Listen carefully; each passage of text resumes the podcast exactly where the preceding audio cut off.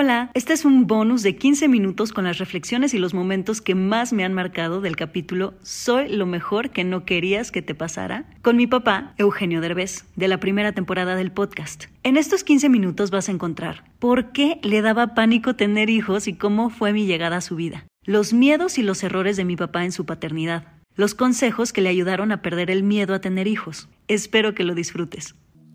Sin caos no puede haber cambio y sin cambio no hay evolución. Juntos exploraremos cómo transformar la incertidumbre, el dolor y la incomodidad en la magia que intuitivamente sabemos que es posible para nuestras vidas. Yo soy Aislinn Derbez y creo que los mejores regalos que puedes darte son espacios para conectarte, sentir y reflexionar. Espero que este sea uno de ellos. ¿Qué fue para ti ser papá a los 23 años, cuando además tú estabas traumado, que es algo que la gente no sabe. Tú tenías un trauma de que ser papá era lo peor que te podía pasar, seamos honestos, ¿no? Entonces, con ese trauma en ti de decir, no, yo no quiero tener hijos, porque además, según yo, me has contado que tú no querías tener un solo hijo en tu vida, ¿no? Entonces, ¿qué fue para ti de repente decir, no manches, estoy embarazado? o esta mujer está embarazada ah. y no quiero ser papá. ¿Y ahora qué hago? Pues mira, sí fue un shock. Debo confesarte que al principio yo sentía que yo tenía como muchos sueños que alcanzar, yo tenía muchas metas que lograr y como que la paternidad de repente no estaba mucho en mis planes, ¿no? Entonces, eh, cuando recibo la noticia, la primera reacción que tuve fue de shock, de, espérate, no, o sea, ya se, o sea, se acabó mi vida. Exacto.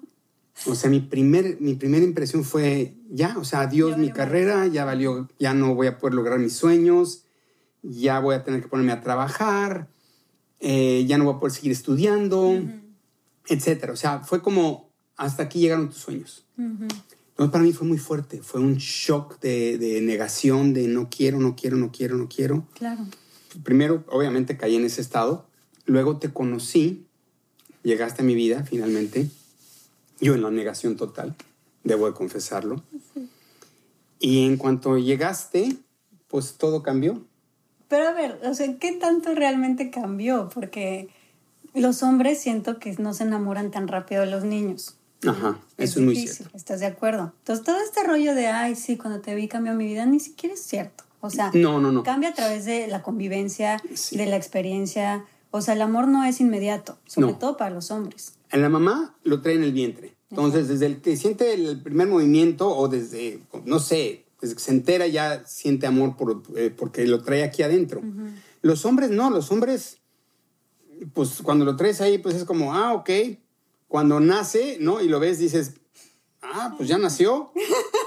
es hasta que empieza a decirte papá o que tú le dices, a ver, a ver, y entonces el bebé hace En ese momento, cuando tú le dices y el bebé te responde, es cuando el papá dice, güey, es mi hijo. O sea, hizo como yo, yo le enseñé a decir y él hizo Exacto. Y ahí es donde empieza la conexión. O sea, uno se tarda como ocho meses después de nacido y ustedes desde el embarazo. O sea, o sea ustedes nos llevan año y medio, eh, dos años antes de que uno se pueda conectar con el bebé. Pero una vez que me conecté contigo, o sea, de hecho, en mi película No se aceptan devoluciones, la frase que viene acompañada con el título de Eres lo mejor que no quería que me pasara, esa frase es mía.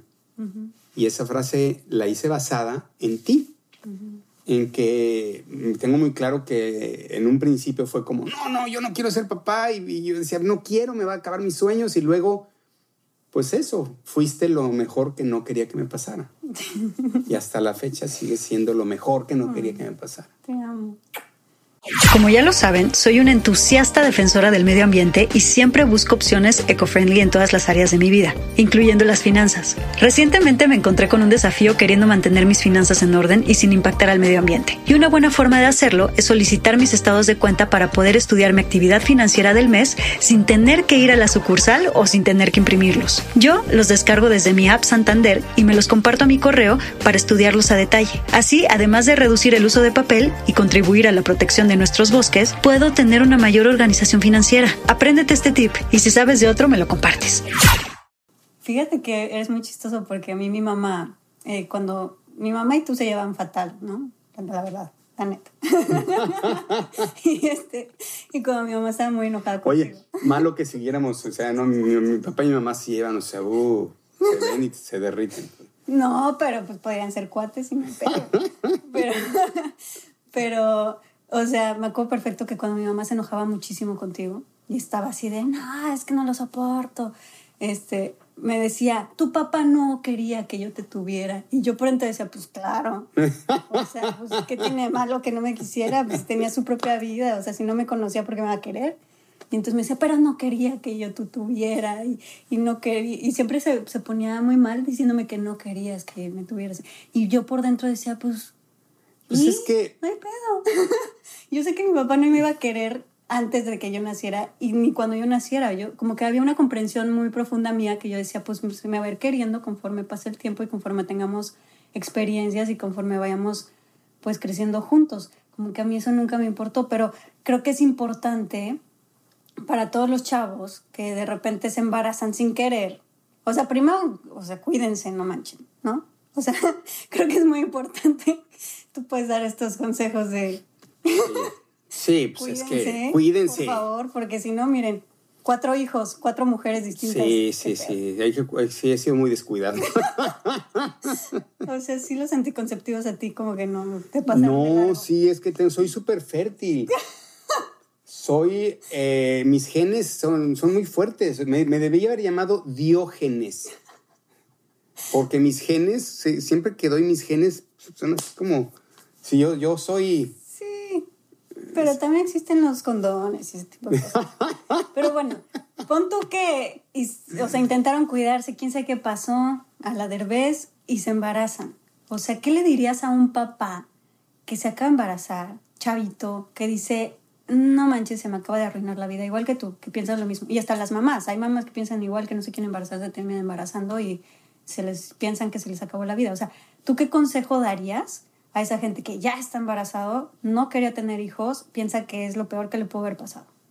Mira, yo creo que la paternidad o la maternidad es la cosa más maravillosa del mundo y, cumple una función en la vida. Yo creo que las cosas no son, no son accidente. Si a ti te toca embarazarte por alguna razón, es porque hay una lección que te está mandando a la vida que tienes que aprender. Porque cuánta gente se quiere embarazar y no se embaraza. Exacto. y, en realidad los, los hijos son los mejores maestros que puedes tener en la vida. Y eso no lo entendemos. Yo era, tal como dices, anti niños. A mí me decían, desde que, desde que tenía 8 o 10 años, dicen, ¿y tú cuando seas grande vas a querer ser? No, yo no a los 10, a los 15, a los 20, siempre me decían, ¿cuánto? ¿Y tú vas a querer tener hijos? No, yo, ¿hijos? primero muerto. Exacto. O sea, yo los niños así los veía como, ¡ay, un niño! ¡Ah, un niño! Yo me acuerdo que a ti te cagaban los niños. No lo soportaba, o sea, yo los niños era así, era anti-niños, o sea, me pueden decir, ¡ay, mira el bebé de ¡ay, qué Me valían absolutamente tres toneladas de... Madre. Madre. O sea, yo un bebé no lo no de manera que lo viera yo tierno, así, ¡ay, mira qué tierno se le ve yo! Así, ah, ok, sí, next. Exacto. O sea, no, no podía con los niños. Y a raíz de que volví papá, obviamente primero contigo, me cambió la percepción cañón.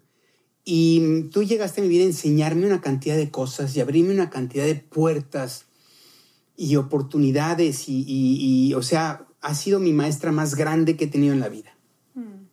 Y eso, eso no lo entiende uno. Al principio, lo único que ves es ahora voy a tener que trabajar para mantener esta responsabilidad que ni quería. Que...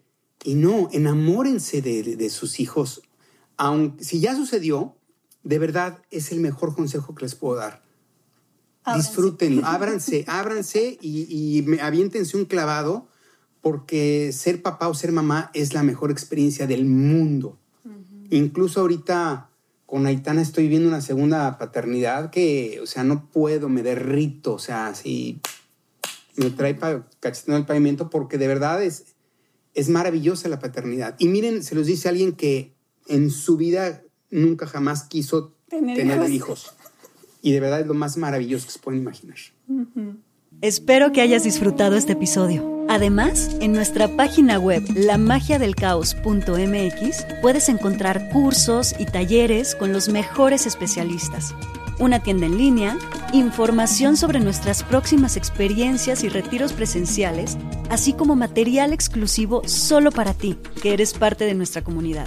Síguenos en todas las redes sociales como La Magia del Caos. Gracias por darte este espacio con nosotros.